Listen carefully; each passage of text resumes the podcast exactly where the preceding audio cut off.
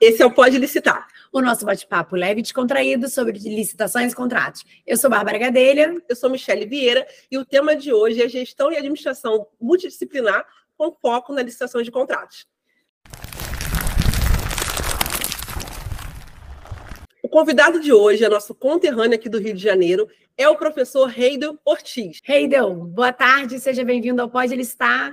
Boa tarde a todos, prazer estar aqui com vocês, ter, ter essa oportunidade de compartilhar um pouco de conhecimento.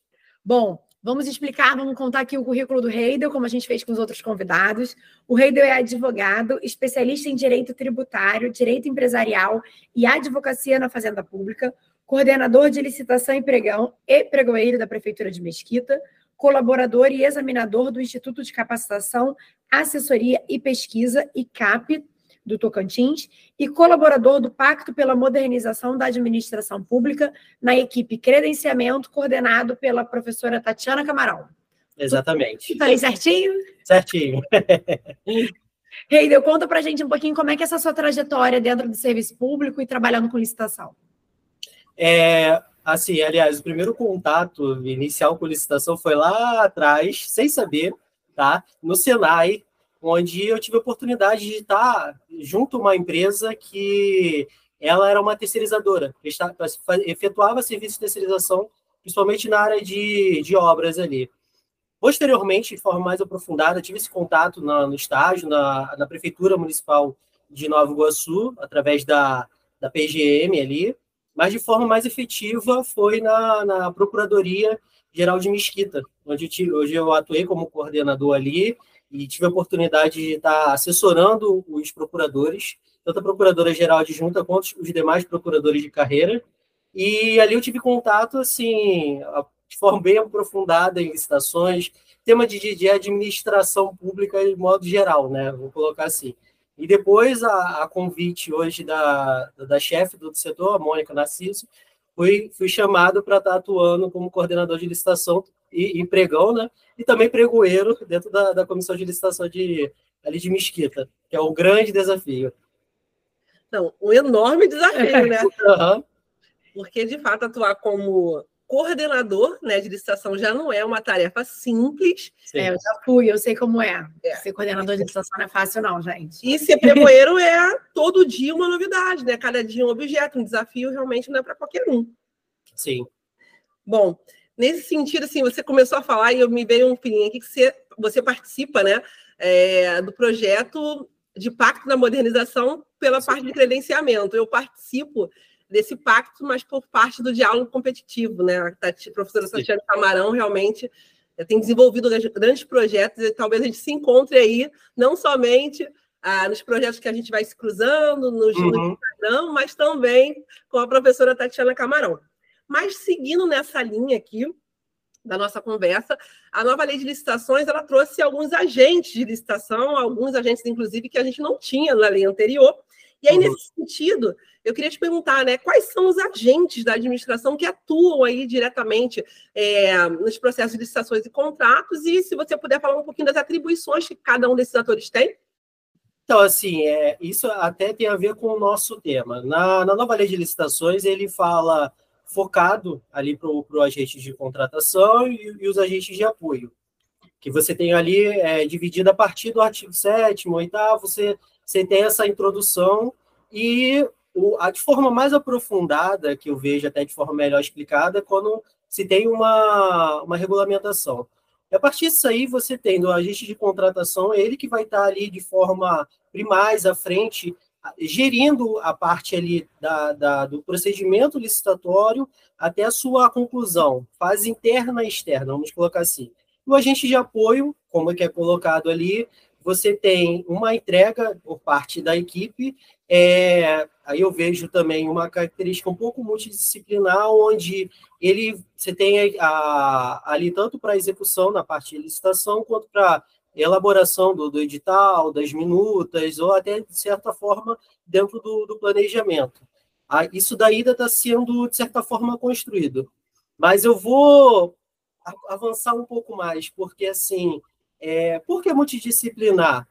Porque é, enxergam a licitação como um ponto estritamente jurídico. É, eu vou trazer só uma citação do professor Augusto Montella. Ele fez um levantamento agora de pesquisa, onde ele verificou entre o Estado do Rio de Janeiro a atuação na área de administração pública fica em torno de 65 a 75% de pessoas que são de formação de outras áreas, que influenciam diretamente com a licitação. Então, é, hoje, aí que eu vejo como um equívoco. Quando se fala em licitação, pensa em jurídico. Uhum. Muitas vezes, a prolongando se fala em contábil, mas cadê as competências da, da saúde, competência do, do pessoal que é mais generalista, do, do TIC, né? Tecnologia da, de Informação e Comunicação, que hoje é extremamente importante. É, cadê as competências também dentro do pessoal de assistência social, educação?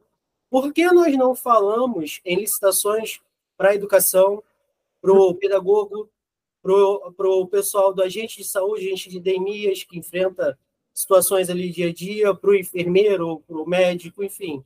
Nós temos que mudar essa visão e ver que ela é multidisciplinar. Ah, hoje, se vocês perceberem dentro da atuação, quando vocês verificam, por exemplo, o objeto da licitação, o que ele tem a ver estritamente jurídico? Ele, você vai ver alimentação escolar, mas você vai adaptar o modelo dentro da, das competências da, ali, do, do edital, do termo de referência, mas o objeto, quando se trata, está falando de alimentação escolar, nutrição. O que tem a ver é estritamente jurídico. Então, nós temos que abarcar e trazer é, essas competências, essas pessoas para dentro da administração, enxergá-las como agente também de contratação e agente de apoio, principalmente. Como eu posso licitar é, verificando apenas uma competência? Então, assim, por isso que eu apresento essa, esse novo paradigma. É, é muito é, é bem está em consonância com o que a gente vem conversando aqui. Uhum. A gente já teve uma conversa anterior falando sobre equipe de planejamento, né? Que a gente sentiu Sim. muita falta do termo equipe de planejamento na nova lei de licitações. É, é assim, foi uma perda dentro do, da, da lei ao, ao nosso ver, porque a gente acaba colocando o agente da contratação, o, o, a equipe de apoio, como sendo realmente essa galera da parte administrativa. É, são assessores jurídicos, são os pregoeiros, né? A gente tem esse, esse debate se a gente da contratação é sinônimo de pregoeiro, e a, a, gente esquece que existe toda uma equipe de planejamento anterior, uhum. que é o requisitante, a área técnica, a gente conversa Sim. muito sobre isso, porque a gente trabalha na área hospitalar e a gente capacita médico, enfermeiro, nutricionista, é, a gente tem que falar com essas pessoas, eles precisam entender que se tiver algum objeto que a gente precise é, de alguma exigência específica, ah, eu preciso de envio de amostra para eu testar aquele objeto. Ou uhum. esse objeto precisa ter um registro da Anvisa diferente. Então, é Sim. ele que vai né, realmente trazer essas observações, que vai explicar, justificar por que, que a gente está caminhando naquela forma. E como você colocou muito bem também, a, o pessoal de TIC, de tecnologia da informação, Agora eles fazem tudo, né? Porque o processo, inclusive, que faz a pesquisa de preço são eles. Até por uma questão de, de ter uma, uma parte técnica muito forte realmente no processo, que a gente não tem conhecimento se a gente está cotando de fato o objeto que eles precisam ou não realmente a gente precisa conversar com essas pessoas, né? A gente precisa sair desse foco. Eu, eu sou bióloga, então eu faço parte desse, dessa porcentagem aí que você falou. Gente. Essas outras áreas. É, mas é isso, a gente tem que trazer essas pessoas para conversar também, né? Para trazer para esse entendimento. Assim, é, acrescenta até não conversar, mas integrar. É. O problema da, da gestão hoje é a falta de integração das outras áreas. Exatamente. Enquanto a gente fica nessa briga de, de forças, né, a gente não, não chega a lugar nenhum. A gente é, tem que unir as forças. Não, eu já cheguei a, a, a, ouvir, por exemplo, Lei Geral de Proteção de Dados ela é estritamente jurídica. Eu cheguei a ouvir esse ponto.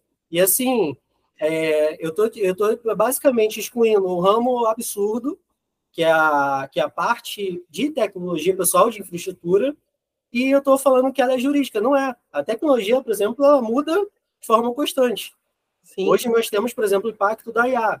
E qual. Eu vou falar de jurídico dentro de uma IA que está mudando constantemente, sendo que a lei, quando eu, quando eu falo em legislação, eu estou olhando para o passado, e a IA ela está desenvolvendo para frente, para o futuro, ela está trazendo novas competências, ela está substituindo pessoas. Então, assim, é, é, nós precisamos mudar a mentalidade dentro da administração pública.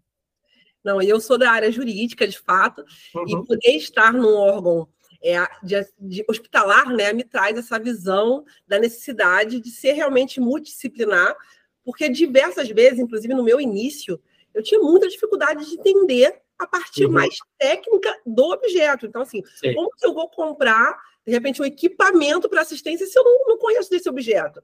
Então, era, era necessário sempre ter essa troca, essa integração, como você falou, para que a gente pudesse, de fato, entender qual é a necessidade do órgão e aí sim buscar a solução para aquela necessidade, com, puxando e sacando as ferramentas que eu, da parte administrativa e jurídica, devo trazer para um processo. Mas antes disso tudo, antes de dar essa corpagem, né, essa roupagem, antes de enfeitar o castelo, tem uma Sim. base. E a base é entender o que a assistência precisa, entender o que a engenharia precisa, e quem faz isso é quem conhece de fato. É, a gente tem a, a, aquele despacho padrão, né, para ciência e providências cabíveis, que não diz absolutamente nada. E aí eu brinco às vezes com os estudantes e falo, gente, eu preciso que vocês escrevam assim. Não coloca só ciente de acordo, assim me explica por que, que você concordou com aquilo, porque a gente às vezes dá um, um encaminhamento por uma questão jurídica, né, por um parecer da CJU que veio pedindo para adequar, e eles às vezes não, não sabem como explicar. Eu falo, gente, bota o tecnicismo para fora, assim, escreve mesmo, sai uhum. falando todos os termos técnicos que vocês conhecem, mas assim, não é para economizar, é para você de fato me explicar, né, assim, contextualizar aquilo ali, porque o, o advogado da União que leu o seu processo, eles até colocam aquele parágrafo padrão, né, que eles não vão entrar no mérito técnico. Uhum. Mas muitos questionamentos são realmente, né, ah, será que vocês não colocaram, detalharam muito o objeto e estão causando direcionamento? Não, às vezes a gente está detalhando porque eu preciso de um material com aquele detalhamento para que ele seja útil na aplicação que eu quero, né? Se eu, se eu pegar um objeto mais genérico, ele não vai me atender. Então a gente precisa, às vezes, explicar essa parte colocar uma carga técnica, né, dentro do, uhum. do processo mesmo. E é assim, isso. pode, pode pegar. Não, por favor, ainda É, e uma situação, até como você expôs bem, é, a falta de proximidade, por exemplo, do jurídico, do controle interno, com a equipe que está desenvolvendo ali é, a parte técnica, descrevendo essa parte técnica, se ele não houver aproximação, sempre vai existir essa barreira. Ah, está ocorrendo direcionamento. Não, você está é, especificando um objeto e está detalhando uma marca. Às vezes não, é a necessidade diária, entendeu? É, por exemplo, quantas vezes. Vou, vou agora um nível um pouquinho mais baixo assim, e vou ver que a maioria não faz. Por exemplo, quanto, quantas pessoas ouviram a senhorinha, a tia ali da, da limpeza, da assistência, da, da auxiliar de serviços gerais, quanto ao pano que ela recebe, quanto à vassoura, tipo de vassoura que ela recebe, o material de limpeza, às vezes a administração está gastando um volume absurdo com materiais de baixa qualidade que ela consegue usar uma, duas semanas pelo volume de trabalho que tem ali durante a semana e automaticamente o que impacta no orçamento. Então nós precisamos sair um pouco de um nível, um patamar que foi colocado a administração, precisamos ouvir todos.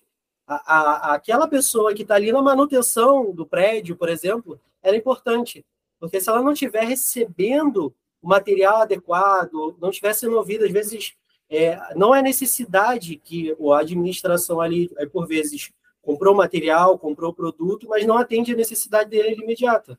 Então fica um produto encalhado, aumenta o gasto e não resolve o meu problema, que às vezes é só uma troca, encanamento, ou só uma vassoura adequada, que são coisas simples. É, não, é melhorar realmente a comunicação, né? A gente até brinca muito quando, quando converso lá no, no órgão que eu trabalho, na, na, coordenação. Já, já teve requisitante que eu chamei na mensagem e falou: Eu nunca vim na coordenação. Eu falei: Então acostume-se, que você vai vir muitas vezes aqui. Porque a gente precisa conhecer as pessoas de fato, as pessoas não se conhecem, né? A gente fez uma capacitação agora em que as pessoas não se conheciam, assim, elas passavam pelo corredor, mas ela não sabia que aquele é o cara da pista de preço, que aquele outro é o cara que, que faz o TR porque eles só conversam por e-mail, ou né, no e-mail institucional, ou via despacho, sei que é ainda mais frio. Sim. E às vezes, quando a gente senta todo mundo numa mesma mesa, cara, a solução está ali. Só bastava a gente conversar. Você me dizer qual era a sua necessidade, eu te dizer se juridicamente a gente consegue chegar nessa sua necessidade sem, sem ferir nenhum princípio ético, né? De, uhum. Daqueles que estão na legislação. Mas está ali, às vezes a gente conversando, a gente chega, né? E aí, pensando um pouco nesse, nesse planejamento, qual o impacto que você, que você visualiza no planejamento estratégico nas contratações públicas? Então, o, a partir do momento que você possui um planejamento, e assim, vou falar não só do planejamento é, para licitações, ele, o planejamento ele começa pelo plano de governo, entendeu? Porque é, quando não se tem ideia que o plano de governo, é, aí é, não vou citar nomes, tá? Mas politicamente você tem a figura que ela ingressa através do voto. Então, ela vem com uma proposta de plano de governo. Então, as licitações elas precisam estar alinhadas com o plano de governo. É ali para aqueles quatro anos. Então, é o primeiro passo, alinhamento do plano de governo, para depois um, um passo estratégico para as licitações. Aí, verificar, primeiro, quais são as necessidades imediatas e, de forma posterior, promover inovações. Porque inovação é importante. Mas, primeiro, nós precisamos resolver as necessidades. Aí, você faz uma equação. Você vai, você começa atendendo a maior parte das necessidades e posteriormente você vai apresentando inovações, trazendo trazendo novas soluções para dentro do município, para dentro do estado ou para a União. Por exemplo, até para ficar um pouco mais fácil a compreensão. Você está exemplo de Mesquita, tá? É, lá nós tínhamos um problema absurdo enquanto atendimento básico na saúde. O atendimento básico resolve basicamente no mínimo 75% de problemas de saúde. Quando você não resolve a, atenção básica, você leva para o hospital. Você piora, que você vai lotar os hospitais, o Estado fica desesperado, o, o, aqueles municípios que possuem hospital fica com um nível ali, pessoal literalmente vazando pelo ladrão de forma simples, e às vezes vem até piorar indo para os especializados, na União e tudo. Quando você resolve a atenção básica, por exemplo, o modelo de clínica da família, você tira essa população que iria de forma posterior para um hospital, para um outro atendimento, ela fixa ali, ela tem um acompanhamento hospitalar especializado, ela possui uma solução mais rápida e eficiente ali de forma primária, e você automaticamente, essa demanda que iria para um hospital estadual, ou, ou até mesmo algum tipo de especializado, você tira essa demanda e resolve o problema ali. Eu esvazio resolvo o problema lá no hospital que é necessário. Então, assim, o que, que, que o Mesquita fez? Hoje está buscando o atendimento 100% da atenção básica. Nisso, resolveu muitos problemas. Então, por exemplo, é, dentro dessa estratégia, a pessoa tem um atendimento, ela busca o, o próprio medicamento dentro da, da estrutura ali do, do, da clínica da família, e os exames também são realizados por meio de, de parcerias que são feitas, ou até mesmo pelo próprio município ali dentro dos locais que eles é, fazem a licitação com alguns tipos de empresa. Então, resolve o problema ali. Esse é o planejamento estratégico aplicado de forma eficaz. Saindo de Mesquita, nós temos o modelo do Rio de Janeiro, que pode ser, que é o, que é o mais eficaz aí, feito pelo, pelo Daniel Sorange. Então, assim, é, a partir do momento que você ah, pega esse planejamento estratégico e aplica ele em soluções simples, não estou falando que está inventando a roda, não, tá? São coisas simples, é, são coisas básicas. Eu só estou é, prestando, por exemplo, no caso do município, atenção básica. Eu resolvo o meu problema e evito outros, até encharcar outros entes. Então, planejamento estratégico começa daí, começa dessa base inicial, né? É, esse exemplo que você deu, você ainda diminui o custo, né? Porque é muito mais é. barato eu tratar um paciente na atenção básica do que eu, do que eu deixar a doença dele evoluir até eu precisar atender ele na média e alta complexidade. Então, sem você tem um ciclo ali. De, de dinheiro, né? Uhum. E você Não. tem um ciclo dentro do mesmo local. E tem uma questão, obviamente, orçamentária aí, que é um interesse público secundário dentro da legislação, uhum. mas tem um interesse público primário, né, que, que é atender de forma efetiva a sociedade. E isso que você trouxe é, é, muito pontual. Acho que a gente precisava falar mais sobre isso. Uhum. E a gente que está em órgãos federais, né? Então a gente não está ali na atenção básica, a gente está tá na alta complexidade. Na alta complexidade. Uhum.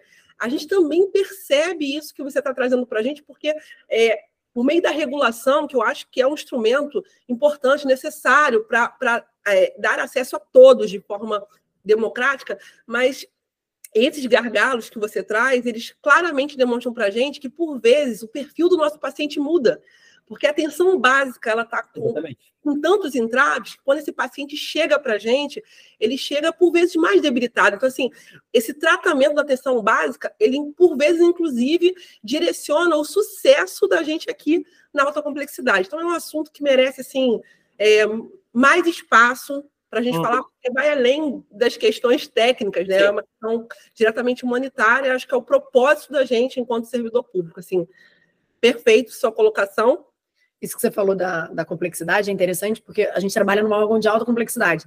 E a gente recebe pacientes, a gente trabalha em órgãos diferentes, mas ambos de alta complexidade. Sim. E a gente recebe pacientes que poderiam ter sido tratados clinicamente, mas que demorou tanto tempo para que ele conseguisse de fato entrar, e aí esse entrave é, não é só a fila do CISREG, às vezes, para ele entrar na fila do CISREG demora, né? Assim, para ele conseguir um atendimento na unidade básica de saúde demora. Aí, para ele conseguir fazer todos os exames, que é fechar o diagnóstico, demora. Então, assim, o tempo da fila é muito maior do que, às vezes, o tempo de fato que a gente conta. E aí ele já chega para a gente cirúrgico. Sim, eu poderia ter tratado ele clinicamente muito mais barato, com né, com impacto menor para a saúde dele, Sim. e eu vou ter que colocar ele numa outra fila, porque aí ele já chegou, ele passou aquele tempo todo naquela fila e ele chegou e a gente falou: então, agora sua fila não é mais essa, sua fila é outra, porque a gente. Seu perfil, Agravou. Né, como Michelle falou, seu perfil mudou, e eu vou ter que colocar você em outra fila.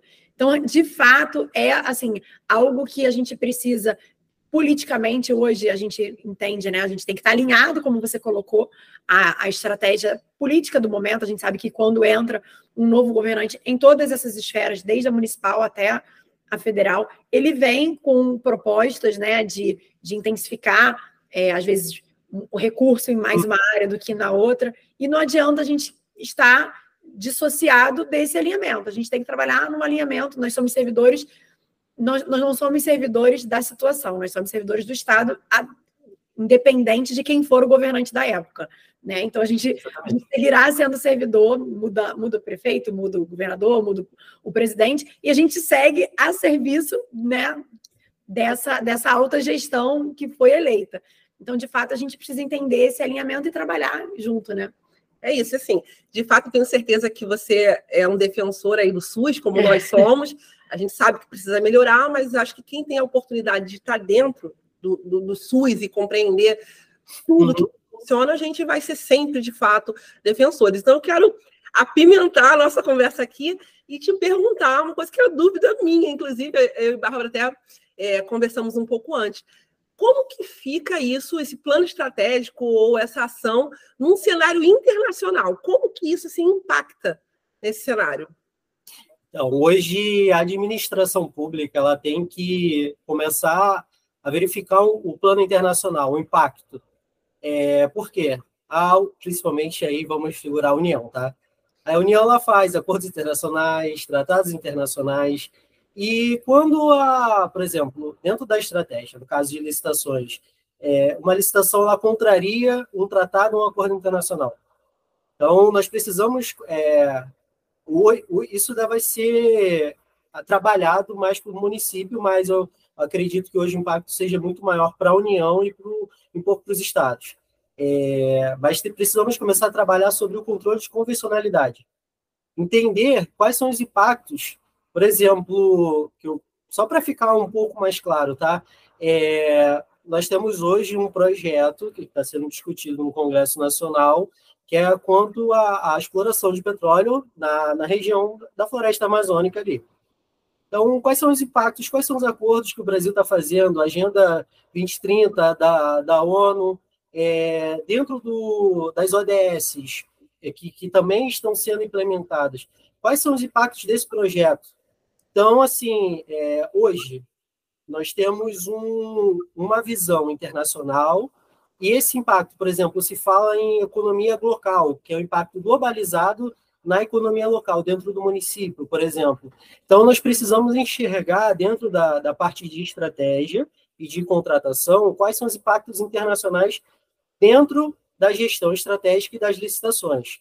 Um exemplo que é externo, isso foi levado, é, foi em 2017 16 ou 17, que é um exemplo muito forte que é utilizado desse impacto, foi o. É, foi, não sei se foi Congo ou Uganda, foi um país africano. Ele, ele, o governo ele efetivou um contrato internacional para recebimento de lixo eletrônico. E esse contrato ele foi, é, foi efetivado eles receberam, e depois, de forma posterior, eles verificaram problemas de saúde na população, contaminação do solo, lençol freático, e esse contrato ele foi questionado é, por, por órgãos internacionais se seria possível o recebimento de lixo sem tratamento, a formalização do contrato. Então, esse é o exemplo é, mais próximo que eu posso dizer que tem e que nós que a administração pública está mudando esse, esse parâmetro e cada vez mais nós vamos ter influência internacional sobre esses sobre esses acordos internacionais dentro da nossa administração. Eu sei que parece ser uma um pouco de utopia agora, mas isso está acontecendo, principalmente a partir do momento da Covid, o Pacto Federativo está sendo questionado.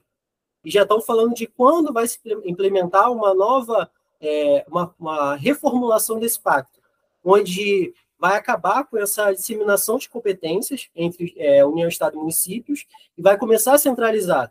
Isso estou falando de modelos de globalização, de impactos internacionais dentro da administração pública, que vai impactar o planejamento estratégico e suas contratações. A administração pública ela vai ter, vai ter que tomar um cuidado maior na hora de contratar, dependendo do que for contratar, e com, esse, com esses, esses reflexos internacionais. Se, se, se reflexo entre acordos, ou até mesmo é, hoje, com, a, com as grandes empresas também, que nós temos esses acordos essas empresas, o que, que elas estão contratando com impacto dentro da, da administração pública. O que pode ser feito? Tem soluções, por exemplo, a área de reciclagem acho que é a mais é, propícia. Então, pode ser feito qualquer tipo de contrato dentro do, do município para promover uma reciclagem, a contaminação, a, a impacto ambiental, a impacto local, a população local, como ela vai ser impactada por aquele contrato gerido. Então, assim, é um modelo que nós vamos ter que começar a pensar e analisar para poder gerir. É bastante interessante isso que você colocou, porque realmente, se a gente for pensar em sustentabilidade, que a gente até teve um bate-papo muito uhum. Interessante aí com, com, o professor André, André Trajano, é, a gente tem que pensar realmente nesses pactos e nesses acordos internacionais, né? A gente faz acordos de que vai reduzir a emissão de carbono, que vai diminuir o consumo de sei lá o quê. Tá, então a gente tem que parar de comprar esse sei lá o quê, porque se vocês estão dizendo que a gente vai diminuir o consumo, vocês têm que Sim. alinhar com a gente para que a gente também comece a fazer uma mudança. A gente conversou muito sobre mudança da cultura organizacional, né, nesses casos de tratados internacionais de, de sustentabilidade, em que de fato a gente então também precisa se apropriar do que está sendo combinado para que a gente possa, a um médio prazo, cumprir as metas que foram uhum. acordadas uhum. internacionalmente. Né? Acho que esse exemplo que você deu fica bastante claro da gente entender essa, essa relação, né? Agora, trazendo aqui para a nossa, nossa realidade, a gente tem conversado também bastante sobre uhum. essa, é, esse momento de transição que a gente tem da nova lei de licitações, né? uhum. né? Teve aí a 8666 por 30 anos, povoando a nossa mente fértil, e agora a gente está na hora de criar na nova lei de licitações. Quais foram as maiores dificuldades que você e a sua equipe enfrentaram para fazer essa migração e essa implementação da nova lei? Primeiro, assim, a ponto que nós não fizemos a implementação assim de forma completa. É, há muitas dificuldades, isso aí não, não é simples. É, dentro do, do, do, município de Mesquita, por exemplo, nós temos o, uma, uma subsecretaria que é voltada pra, para planejamento, especificamente, então, assim, alinhando com o governo e alinhando também com a equipe de planejamento e a licitação, principalmente, nós estávamos apresentando, precisamos no primeiro momento apresentar a lei, que é a, a principal, porque assim, é, na figura, por exemplo, do, do, prefeito, dos secretários ali, eles precisam se dividir. Então, são muitas, muitas situações nós, então, precisamos fazer o seguinte, principalmente, é, discorremos o que era a lei, as principais mudanças e apresentamos. Levamos essa, essa situação principalmente ao prefeito, que é sempre solícito a nos ouvir, dentro do secretário de governo, e fomos bem recebidos, recebidos demos boa, algumas ideias, boas ideias também dentro ali, e partimos de forma posterior para uma regulamentação. Ah, mas só que o desafio principal é, é vocês trabalham aí na, na União que você tem um, um leque absurdo de pessoas com múltiplas competências ali para estar tá dividindo as tarefas. O município de Mesquita está entre aqueles que possuem baixíssima, é uma população muito pequena. Agora, acredito que deve estar do aumento, deve estar em torno de 175 mil. Então, as equipes são enxutas, a segregação de função ocorre. Infelizmente, não, não tem como, tem que dividir. Então, a, no primeiro momento, com a autorização até mesmo da, da nossa, nossa chefe da área de setor de licitações, eu e o amigo meu, Maurício Vidal, nós fizemos essa, essa elaboração de uma regulamentação inicial, até mesmo para a implementação. Acompanhamos, levamos esse projeto para o governo, ainda está sendo analisado, até mesmo dentro das características da, do município os custos. Felizmente, é um, assim, a parte financeira que é o maior desafio. Não é fácil implementar, buscar soluções. Por exemplo, é, infelizmente, nós temos uma, uma, na área de licitações um, um, um volume maior de pessoas são cargos comissionados, então, dentro do, do agente de contratação, onde ele designa que seja efetivo, nós já vamos ter o primeiro problema, porque nós temos um desafio, não é simplesmente eu pegar uma pessoa que seja efetivo, treinar e colocá-la para fazer uma licitação de obra. Não é simples. Eu vou destruir essa pessoa na primeira licitação, porque é, quando você realiza um procedimento licitatório, aquele pessoal ali que são os representantes das empresas, eles fazem isso todo dia. Então, eles, é, por vezes, têm situações ardilosas que eles tentam manipular o texto do edital ao, a seu próprio favor, tentar manipular alguma informação que, que a empresa, principalmente contábil, que é, é o pior desafio. Assim, como eu vou pegar uma pessoa que só preparar no curso e colocar ela para um, um, realizar um procedimento licitatório? Então, assim, nós temos esse desafio, ainda estamos caminhando, é, não é fácil, ainda mais que nós temos que, dentro da, da nossa situação, nós temos que adaptar as rotinas, porque tem, a, além da, do fluxo de processual para procedimento licitatório, você tem que adequar o procedimento de pagamento, você tem que adequar depois o, a, tanto a parte de, do portal nosso e nós temos uma, obrigação nós temos uma obrigação junto à, à CGU que é do portal da transparência hoje por exemplo o Ministério está em primeiro lugar em transparência no, no estado e um dos primeiros locais se não o primeiro no Brasil então assim é, nós precisamos adequar também essa, esse, esse cumprimento das obrigações junto à CGU e o Tribunal de Contas. Então, são vários desafios, porque, assim, é, parece simples falar em planejamento e, e a regulamentação, mas quando você vai para a prática, automaticamente, ah, você está falando de um ponto, mas eu preciso regulamentar de forma posterior o fiscal do contrato. O que, que ele vai fazer? É questão de, de pagamento como é que vai ser feito os pagamentos. Para micro e pequena empresa, você tem um prazo diferenciado. É, como é que vai ser feito isso dentro da nova lei, mas adaptando à realidade do município? Então, assim, nós temos esse desafio. Está sendo implementado, está sendo verificado, e, assim, está um pouco complexo, mas acredito que sai. Não, não vou negar, assim, falar muitas coisas, mas é difícil, é muito complexo. Já trouxe aqui, né? Algumas vezes, isso é, a gente já falou várias vezes das prefeituras aqui, né? É, eu acho que é legal ver a realidade uhum. de cada ente, de cada órgão, porque a gente já teve alguns, algumas gravações aqui, algumas trocas em que a gente fez é, somente nós duas, e a gente traz esse assunto. Tem uma, uma, uma pergunta que é uma provocação nesse sentido, uhum. que a gente acha né, dessa, dessas questões, desses regramentos, como você trouxe do agente, por exemplo, a gente da contratação, ter um servidor efetivo. E cada uma trouxe aqui, não por um acaso, um ponto de vista, uma defendendo e outra não, e ainda que a gente tenha é, um entendimento muito parecido, mas para poder trazer a discussão, cada uma disse um, um entendimento, e eu defendo é, exatamente o que você está falando. É, hoje eu tenho a oportunidade de fazer parte da RGB, né, que é a Rede de Governança uhum. Brasil, que fala para todos os municípios do Brasil. E você vê exatamente o que você acabou de dizer.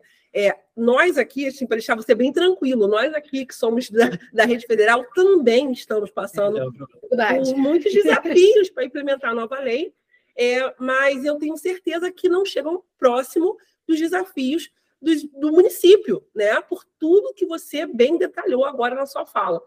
Mas acho, acho que a Bárbara vai concordar aqui comigo, que vocês estão num caminho assim de excelência, porque se a gente Sim. conversar com outros municípios, não só do Rio de Janeiro, como o Brasil afora, as pessoas ainda não estão nesse nível de maturidade do que você descreveu. Você, você uhum. trouxe vários elementos aqui que são elementos do passo a passo de como pensar e implementar a nova lei.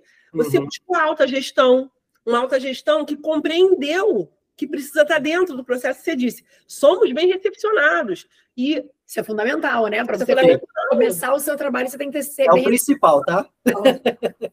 Porque sim, o apoio tem que ser, não tem como, tem que ser, tem que ser top-down. Então, assim, vocês, vocês estão nesse caminho, alta gestão, gestão tá de mão dadas com vocês. Então, assim, é, é, um caminho já de grande avanço. Você trouxe a questão de apresentar a lei, que é eu preciso compreender, eu, eu preciso que as pessoas entendam a importância de falar sobre. Então, a capacitação dentro desse cenário, que por vezes é, é, é, é deixada de lado, as pessoas, muitos órgãos uhum. ainda não compreendem que isso não é custo, isso é investimento. Então, Sim. você trouxe isso.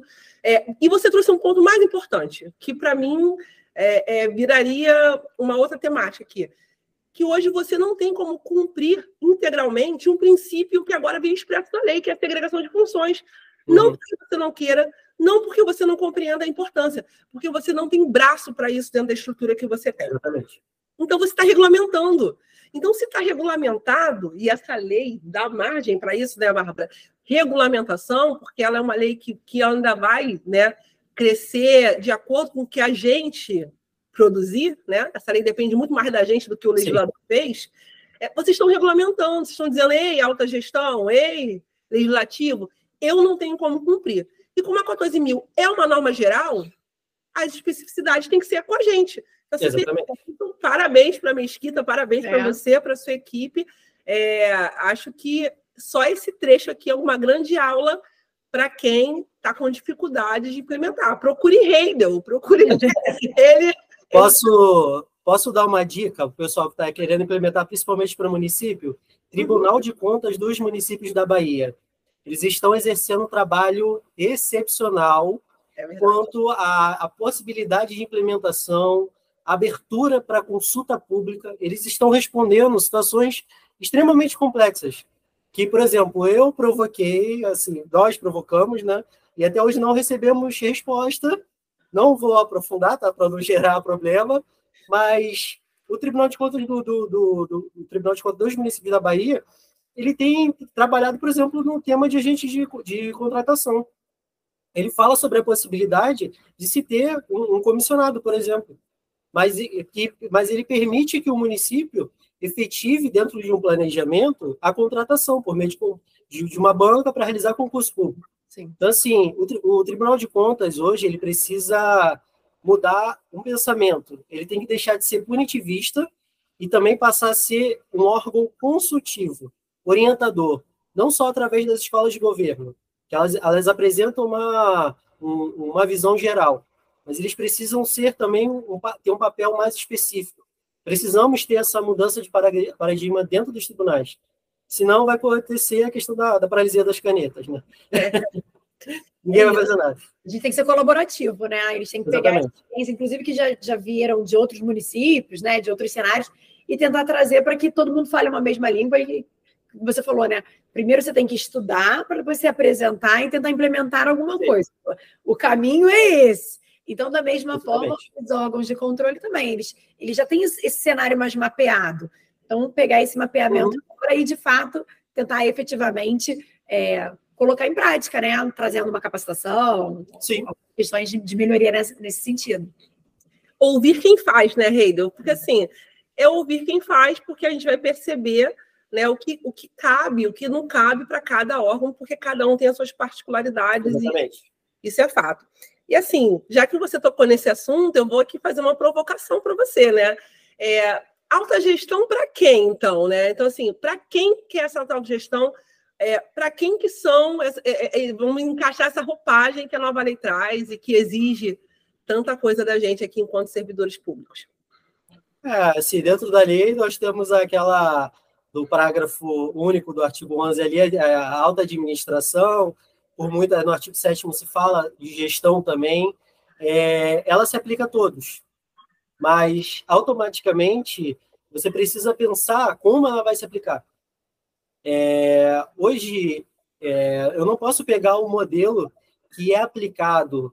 Eu, eu, vou, eu vou trazer um pouco da experiência privada, tá? Nós temos grandes empresas de consultoria, PwC, Accenture, Deloitte, por exemplo, no, no Rio de Janeiro tem uma Elo Group, que são todas voltadas é, para essa área de consultoria, de gerenciamento, de gestão. É, Hoje, eu posso pegar um modelo de gestão privado e aplicar na União, eu vou conseguir aplicar de forma perfeita? De forma alguma. Ah, eu, tenho, eu tenho aquela equipe multidisciplinar que, por exemplo, uma Deloitte, um PwC da vida tem. Eu não tenho. Você então, tem aquele assim, servidor que não, que não quis trabalhar em lugar nenhum e mandaram para você. Exatamente. Em lugar nenhum. Aí, da, da, da privada para a pública, se já tem essa, essa discrepância em relação a esse tipo de, de aplicação, e quem dirá entre os entes, entendeu? Então, assim, é, nós temos que hoje, dentro desse planejamento estratégico que precisa ser feito, adaptar a realidade. A auto-administração precisa ser implementada por meio de um planejamento estratégico. É planejamento estratégico que é uma equipe é, focada com, com plano de governo para desenvolver estruturas de, de, de, contratação, aí eu vou falar para licitações, que é as compras públicas, já, a realização de procedimentos licitatórios dentro do plano de governo. É possível, só que dentro da adaptado à realidade. Como eu adapto isso? É pegar literalmente as competências. Quem eu tenho dentro da minha estrutura? Por exemplo, eu sei que você é bióloga, ela é da área jurídica, mas quem parou para conversar com vocês se vocês sabem fazer outras coisas? Às vezes sabe fazer uma formar um gráfico, uma planilha, é, às vezes pode fazer, sabe desenvolver um bom planejamento. Eu, eu acredito que o planejamento, dentro, principalmente dentro dos municípios, que é a, a realidade cruel, é pegar as competências já existentes e colocar essa, essas equipes destacadas em um grupo fazer um grupo multidisciplinar e, a partir daí, começar a se discutir, de fato, alta gestão, alta administração, isso ligado ao governo. Acho que é um caminho. Gestão por competência, né? Porque talvez a uhum. alta gestão nem saiba que ela é alta gestão. Às vezes eu recebo essas dúvidas: quem é alta gestão? E às vezes é a própria pessoa. Então, assim, fazer gestão por competência é importante, de fato. É Não, já falo assim, por exemplo, já ligar a alta gestão é só literalmente casa civil ou governo. Não. Todo mundo pode desenvolver, às vezes secretarias são enormes. Então, a própria secretaria ela pode desenvolver um grupo ali que vai ser ligado literalmente à parte de planejamento estratégico. Que aí se entende, alta gestão, alta administração, é ali, está tá ligada à secretaria. A própria lei nos permite isso. Ela não, ela não literalmente ela liga a, ao chefe do governo, mas ela liga a possibilidade de cada setor desenvolver seu plano estratégico. Perfeito. É isso que ele colocou, volta muito naquele, naquele bate-papo que a gente teve com o André Marques, né? Sim. nosso, a gente conversou muito sobre gestão por competências e, e, e a, a, a, função da alta gestão na implementação da governança, na, na administração dessa, dessa mudança que vai ser necessária né, nos órgãos. Bom, para a gente Infelizmente, né, a gente vai falando, falando, quando a gente vê o tempo já passou, e aí para a gente já ir caminhando para o final, é, eu queria te pedir uma dica, assim, já que a gente conversou tanto, foram tantos assuntos interessantes, né, permeados por essa multidisciplinaridade, essa necessidade de capacitação, a gente queria uma dica aí para essa gestão e administração multidisciplinar eficiente dentro da administração pública. Qual dica que você poderia destacar para a gente? Destaquei quatro, tá? Só para tentar, é, mas é de fato para implementar. Primeiro é uma formação de, de, de, um grupo de planejamento estratégico, que ele seja multidisciplinar. Pega as competências, se é alguém do jurídico, contábil, é, alguém do TI, tenta formar, aí no, no caso, uma equipe, até mesmo, vamos supor, para implementação dentro das competências, formam um grupo de trabalho para você poder ter uma visão ampla, para poder regulamentar. É, são, é o primeiro passo. Já que está todo mundo com dificuldade de regulamentar, por que cada um não se une com autorização, claro, do, do, do respectivo secretário, o prefeito, o governador, enfim. É, busca essa autorização e, e, e formaliza esse grupo. E a partir daí, provocando, tendo o primeiro passo como regulamentação, pode comprovar que esse grupo funciona, ele pode ser levado a outro patamar. Por exemplo, Mesquita, que tem a subsecretaria ali de, de planejamento, então hoje ele funciona literalmente para o plano estratégico de governo. Isso pode ser ampliado. Então, é pegar primeiro a formação de, desse grupo multidisciplinar para um planejamento, é o primeiro ponto. E licitações de alta complexidade, que vão, vão ser enfrentadas, é, pare de atuar sozinhos, forme um grupo de trabalho. É o primeiro ponto. As pessoas querem encarar um exército com, com 300, não dá. Pede ajuda, né? Pede socorro. Forma um grupo de trabalho, formaliza por meio de portaria. E pode ser de multidisciplinar, não tem nenhum problema. Às vezes a pessoa vai encarar um, um, uma concessão, nunca viu aquilo na vida. Pede ajuda, chama o pessoal da área contábil, chama o pessoal de obras, às vezes, que vai precisar, chama o pessoal da educação, da saúde. É necessário. Não, não tem como você trabalhar sozinho. Precisa, às vezes, da alta complexidade, chamar a galera, chamar reforço. Vamos colocar assim. É de outros órgãos, né, Heide? A gente Exatamente. tem os amigos aí que já, às vezes eu fico, Michelle, pelo amor de Deus, como é que vai ser comigo? a gente tem os amigos nos outros órgãos que às vezes ajudam a gente a. É fundamental. Esse é fundamental. Outro dado que, que eu acho interessante, que aí vai aliar lá o primeiro ponto que eu falei do planejamento estratégico, que é um erro, a falta de dados nas licitações. É, quem que está contratando, o, qual o valor orçado e qual o valor licitado, é, aquele recurso está indo para uma micro e pequena empresa ou está tá indo uma empresa que não possui esse quadramento para lei complementar 23. Essa empresa está lotada, por exemplo, na minha realidade, município ou ela está fora do município? Ela está dentro do estado do Rio de Janeiro ou está fora do estado? É, é algo que nós precisamos começar a levantar. Até porque nós precisamos desses dados para auxiliar o planejamento. Então, vamos falar de planejamento estratégico sem dados. Para onde o dinheiro está indo? E, assim, não só acompanhamento da licitação, mas aquela empresa entregou a contento todo o contrato? o fiscal, a fiscalização foi feita de acordo, esse é um, esse é um, um ponto que precisa ser levantado. Tá? Esse, esse, esses levantamentos de dados não é difícil, tá? Tem sistemas simples que fazem isso e tendo um órgão responsável pelo planejamento estratégico, ele pode levantar esses dados e começar a mostrar para o governo, ó, seu plano de governo está funcionando, aqui não está adequado, aqui está adequado, aqui precisa modificar aqui minha compra precisa melhorar. Então, assim, é, os dados são importantes. Não tem como falar de planejamento compra sem dado. É, é o maior erro. E a última dica que eu dou, assim, muito importante, que eu acho que vai auxiliar principalmente os municípios, mas dá para aproveitar para todo mundo, é o checklist da, das licitações. Por favor, faça o checklist elabora lá desde a abertura do processo e dá para cada secretaria que demanda. Ela une aquilo dali dentro do, do, processo, se for físico. Você pode colocar ele dentro do processo e só ir marcando, e cada um vai escrever, vai é, autuando, né, só marcando quem fez o procedimento, mas para é, ter uma noção mais fácil do caminho da rotina processual.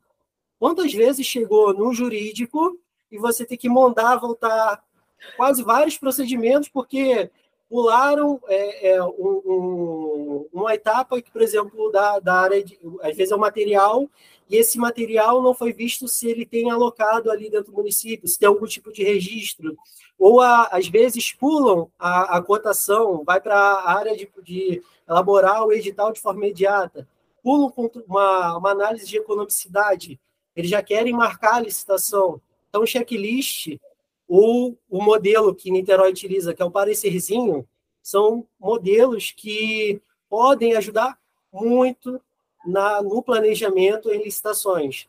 Eu acho que nós precisamos pensar simples quando se fala em licitações.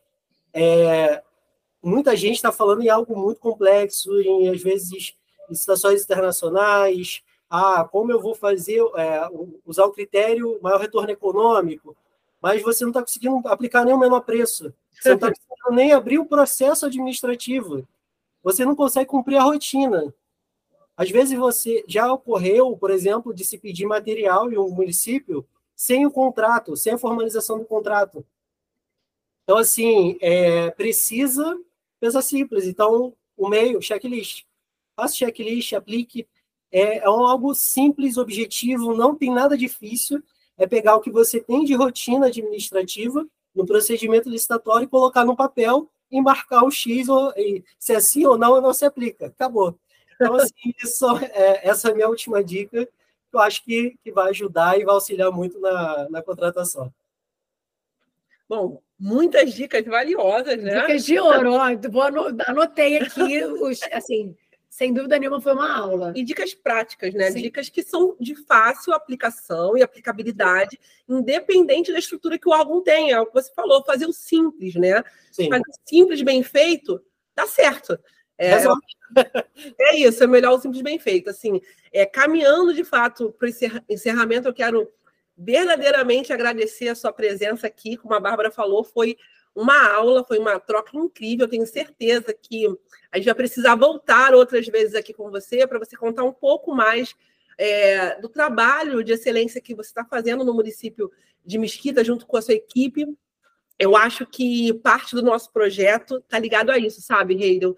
é, é poder democratizar a informação, um conteúdo de qualidade, mas não aquele conteúdo bonito, é, pautado na letra fria da lei. Não, é trazer a realidade, é uhum. tentar mitigar isso que você falou, um tema que eu adoro, que é o direito administrativo do medo, tem alguns artigos nessa área, Sim. porque nós temos medo de errar. Nós temos muito medo de errar e sermos penalizados, e nessa tentativa de de ficar engessado, a gente deixa de inovar, a gente deixa de entregar o melhor do que a gente tem. É, poder ouvir você e ver o tamanho do conhecimento que você tem, essa demonstração. Imagina ter um servidor como você, restrito, sabe, às quatro linhas apenas da lei por medo de errar. Uma perda imensurável para a administração pública. Então, esse é um espaço que vai estar sempre aberto para você, para que você possa, por meio da fala, da sua experiência, do amor que ele transmite pelo que ele faz, foi claro, poder aqui encantar tantas outras pessoas para que elas sejam assim apaixonadas por licitações e contratos como a gente aqui, aqui representando três servidores representando a administração pública é. Muito obrigada pela, por toda essa aula, seja sempre bem-vindo.